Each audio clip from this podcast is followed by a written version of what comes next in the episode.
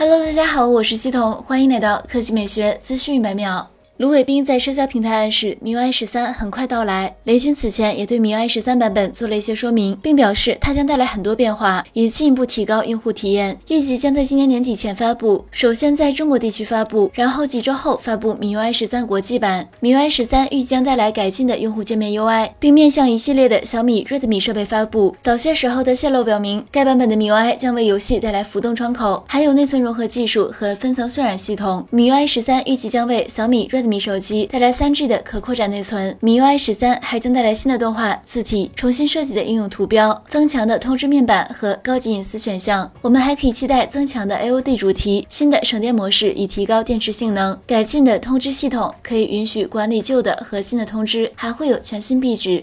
来看第二条新闻，三星 Galaxy S 二十二 Plus 搭载骁龙八九八的跑分出现在了 Geekbench 五网站。这款手机代号为 SMS 九零六 U，后缀字母表示手机为美版。跑分成绩显示，这款处理器为八核设计，小核主频一点七八 G 赫兹，其他核心频率未知。手机运行安卓十二系统，搭载八 G 内存。成绩方面，骁龙八九八处理器单核一千一百六十三分，多核仅为两千七百二十八分。预计工程机限制了芯片的性能。好了，以上就是本期科技美学资讯每秒的全部内容，我们明天再见。